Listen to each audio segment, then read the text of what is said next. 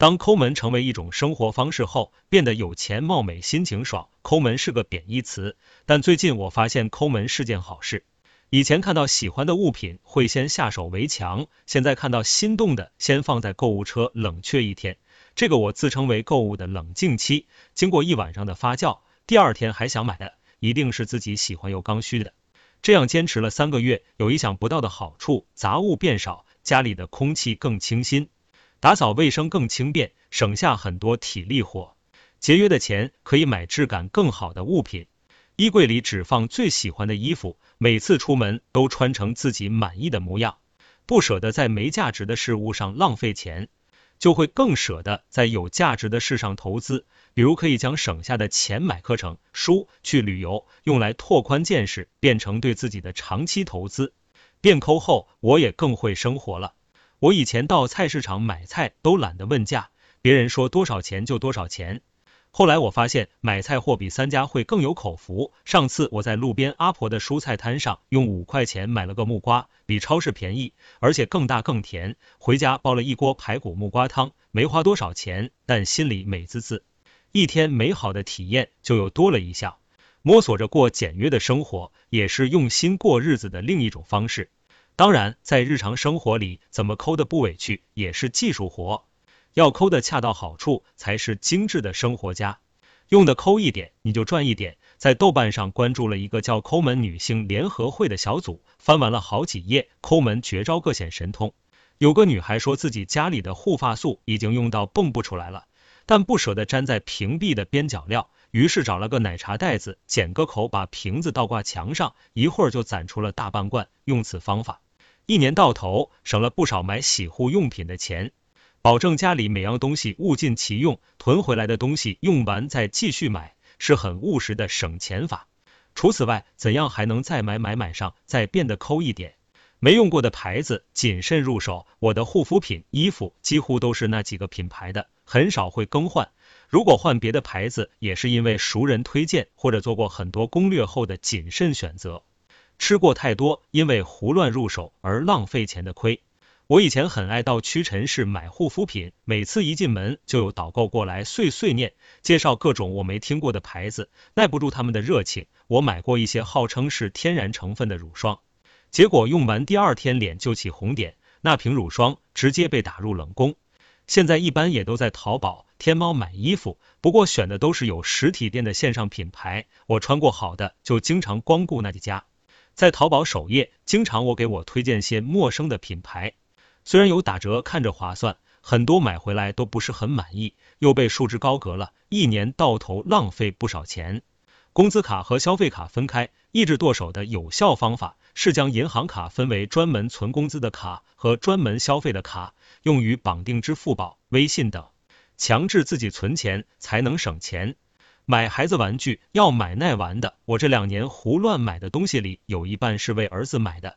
小时候自己没多少玩具，出于补偿心理，一直给孩子买买买。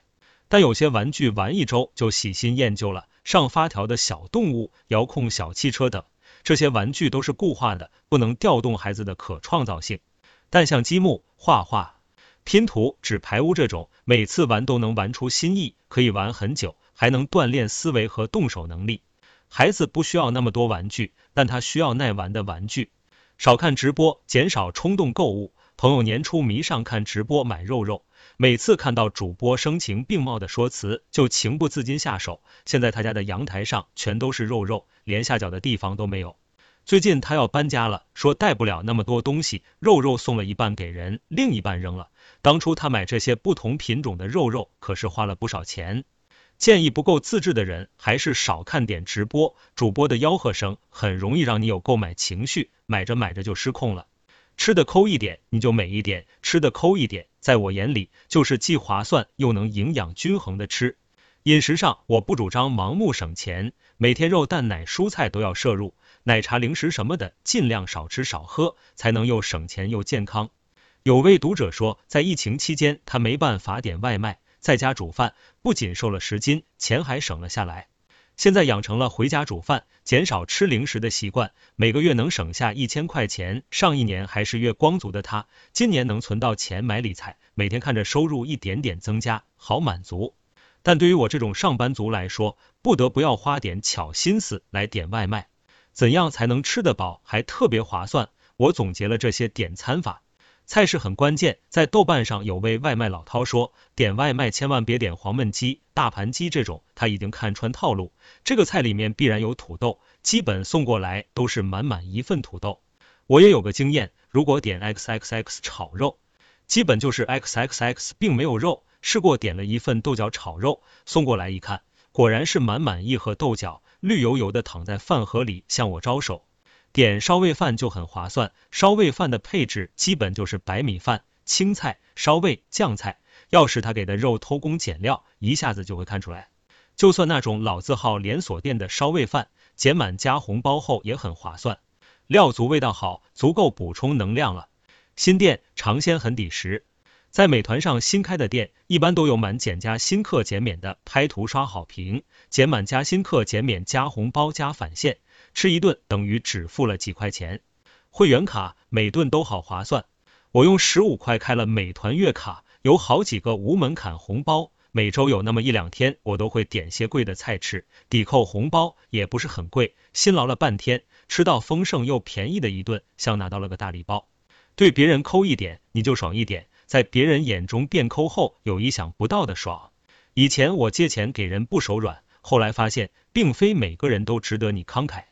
创业的要考虑清楚，创业要投进去的钱是无底洞。之前有个亲戚问我借钱创业，说半年后还我，现在过了快一年了，对方提都没提钱的事，有不良记录的不借。谁借了我的钱，我心里是有个名单在案的，我也不会主动催，但对方不还就没有第二次了。好久不联系，突然借钱的要谨慎。好久不联系的普通朋友找到你借钱，说明他已经借遍了他亲近敌的朋友圈，排序到要找你，要弄清楚借钱背后的动机，才不会被骗。当抠门成为一种生活方式后，生活和心情都会更清爽。在别人眼中你是抠的，其实也恰恰说明你是有原则的。吃饭不能每次都是你请，大家生活都不容易，分摊更公平。在宿舍里，别人不经你同意，不能随意乱用你的物品，毕竟生活费是有额度的，用完了要补货的。在日常生活中，有原则的抠，能守住自己的边界，不用为了面子丢了里子。在我眼里，有原则的抠不是小气，而是经济地拎得清地，有效率的节省用度，不是一毛不拔，而是用度得当。成年人是可以合理规划自己生活的。省钱的同时，也能过好生活，更能看出一个人的巧妙心思。严是自我塑造和持之以恒，钱是真实世界给我们的掌声。不论在现实中受多大的委屈，有存款为你撑腰，才有勇气说没关系。收入普通的，我们要开源，也要节流，认真省钱，就是为自己存胆量和选择权。